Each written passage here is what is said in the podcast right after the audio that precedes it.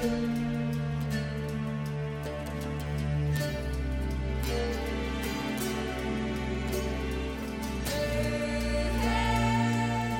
三国新说，品三国故事，悟三国人生。欢迎进入三国新说的语音世界。大家好，我是拉老师。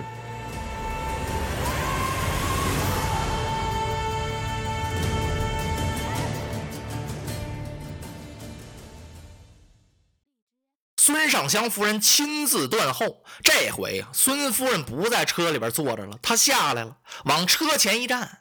这功夫，丁奉、徐盛、潘璋、陈武四员大将都到了。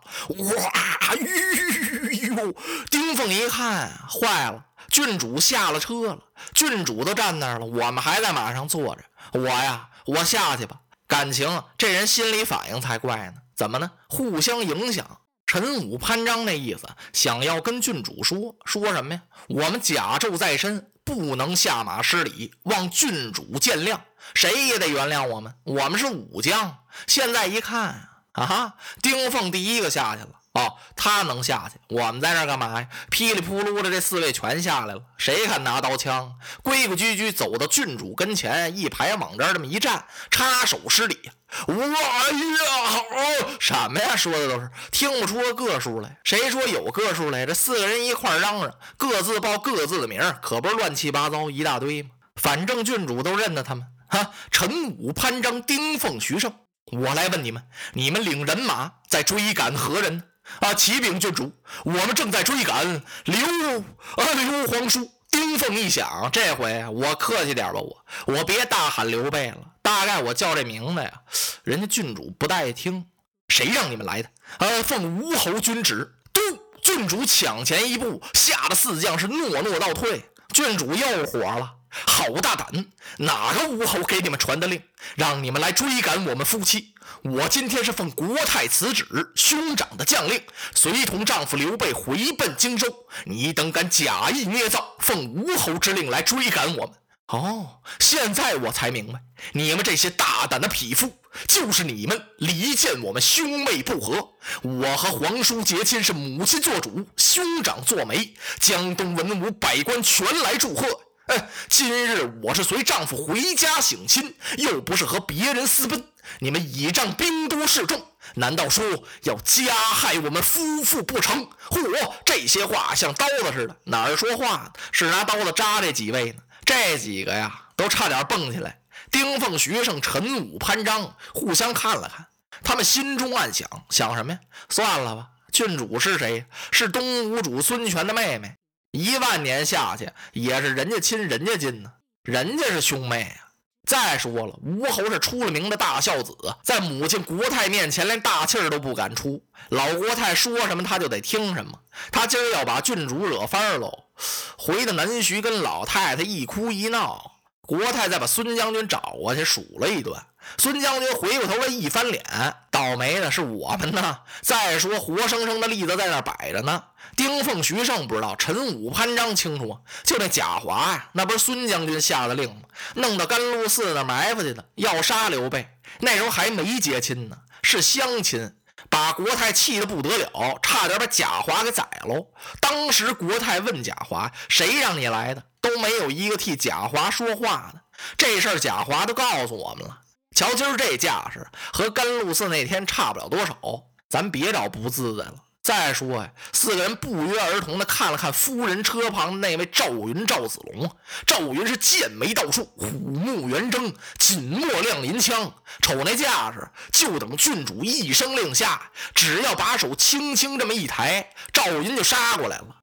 咱四个，咱四个也够呛能打得过他呀。四位又一撒嘛呀？这刘备哪儿去了？刘备没音儿了。嘿，哦，甭问，大概刘备呀已经先回了荆州了。咱们闹了这么半天，为了什么呀？不就为了捉拿刘备吗？刘备都没影了，咱在这儿起什么哄？四个人想到这儿，不约而同，咵，把双拳一抱，举过头顶，头一低，往道边这么一站，一声不言语了。那意思，姑奶奶，您爱怎么地怎么地吧。郡主一看也是火候了，给赵云递了一个眼色，然后自己回身上车了。咵，一鞭子下去，哇，车辆走着就一箭多地了。赵云这才把马头拨回去，看了看丁奉、徐盛、陈武、潘璋四将，四将军把嘴这么一撇，投过来一个藐视的目光，走了。这四位一瞧啊，行了，赵将军够份了，您您走吧，我们呀就这么看着，就这么看着，那怎么办呢？这几位研究了研究，我说怎么办呢？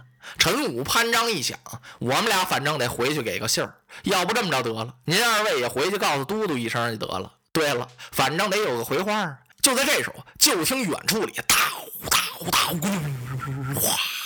哎呦，这怎么了？是不是吴侯又派兵来了？四个人一挺身，只见远处里有一哨人马，像一阵旋风似的就过来了。可见军情之火急，前面有两匹战马，马上坐的是蒋钦、周泰。蒋钦怀里头抱着青龙宝剑，啪一按马头。嗯，丁徐二位，陈潘二相，你们在此作甚？啊，蒋将军、周将军，我们在这儿歇着，歇着。四位将军可曾看见刘备与郡主的车仗？啊，看见了，刚从这儿过去。哎，你们怎么不拦截呢？谁敢截呀？哎呀，蒋将军、周将军，方才是有这么这么这么回事。我们二位在前面堵着，他们二位呢在后边追上来呢。是堵也没堵住，追也没追着，追着了也等于没追着，是这么这么回事。郡主把我们大骂了一顿，过去了。我看您二位也就算了吧。啊，蒋钦、周泰一听，算了，那哪行啊？你们看啊。四将抬头一看，这不是吴侯佩戴的那口青龙宝剑吗？正是，便是吴侯怕到如此，封一口剑在此，叫先杀他妹，后斩刘备，违者立斩。哎呀，几位将军这么一听，早有这把宝剑，那何必我们受这么一通窝囊气呢？看来他们走的不远，咱们追上前去。等一等，蒋钦一摆手，丁徐二将，哟，在。有劳你们二位赶快回去回复周瑜都督，请都督发人马由水路堵截，我等从旱路追赶，谅刘备是插翅难逃。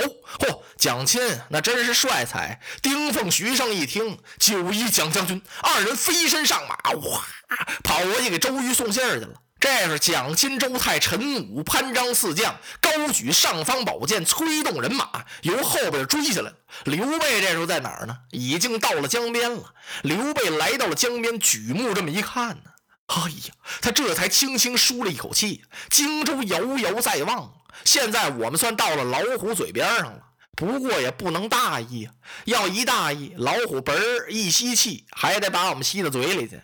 哎，得找船呢。想到这儿，刘备一看，哎呦，那么宽阔的江面，一只船也没有。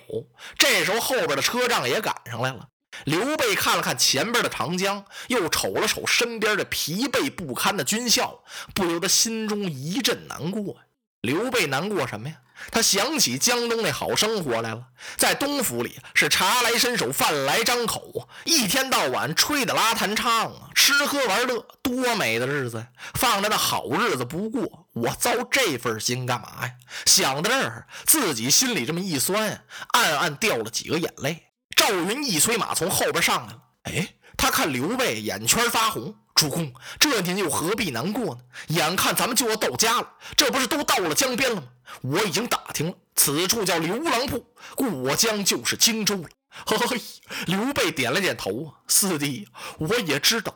不过你看，说这刘备用马鞭子这么一指，这江面上没有船呢，这没船，这江怎么过呀？赵云一听，哎呀，主公啊，这您又何必着急呢？咱们可以沿江找一找啊，能来得及吗？您就望安吧。说着，赵云一催马，走到最前面，沿着这江边找船。船还没等找到呢，听身后远处里传来了鼓号之声。刘备赶忙一带马，跑到一个小土丘上来了。他登高远望，哎呀，只见远处是尘土弥天，这多少人马呀？人马不少啊，好几波合一块了。您琢磨能少得了吗？嘿，吁！刘备带过马来，回头看了看这长江，前有长江拦路，后面有大队追兵。看来今日刘备无生意呀，活不了了。一瞬间，蒋钦、周泰、陈武、潘璋的人马就到了。蒋钦在安桥上那么一看，哎，那土丘上站的不就是大耳贼刘备吗？是他啊！快快快，取下他的首级，回南徐交令。刘备是拨马就逃，往前跑不多远，看赵云迎着他过来了。主公，您不要慌了，请看船呢，这儿有几十只商船呢！刘备顺着赵云手指方向这么一看，果然呢，前面江边不远，这儿停泊了几十只大船。哎呀，子龙啊，快跟他借一借！哎呀，赵云一看，主公别借了，现在没有商量的余地，咱们先上船离开江岸，有什么话再说吧。以后咱们就重重的酬谢船主吧。说着，连车上带人马全上船了。刚登上船头，只听耳边传来了贺喜声：“恭喜主公！”贺喜主公啊！哎呦，这声音怎么这么熟悉？怎么这么亲切？可有些日子没听见这个声音了。刘备顺着这个声音转过头来一看，身边站立一人，羽扇纶巾，身披鹤氅，手里拿着一把鹅毛大扇。哎呦，正是军师诸葛孔明。刘备赶忙一拱手啊！哎呀呀，不知军师何时驾到？主公啊！亮在此处已经候驾多时了，主公啊，您先领着我拜见拜见夫人吧。啊，军师，随我来。说着，刘备拉着孔明过来见过郡主孙尚香。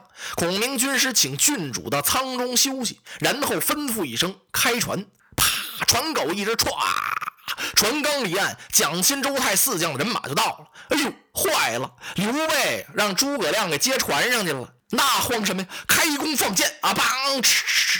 哎呦，遗憾呢，箭射出去不少，但是够不着啊。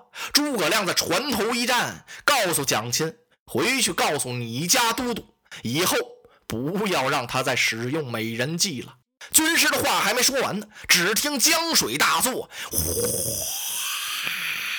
哎呦，这怎么了？这是船上的那些人扭向一看，只见在远处江面里排开了无数只战船，有一杆帅字大旗迎风飘摆，宝蓝缎色的大旗红飞火焰，上书几个大字：“三军大都督周。”周瑜的战船已经封锁了长江。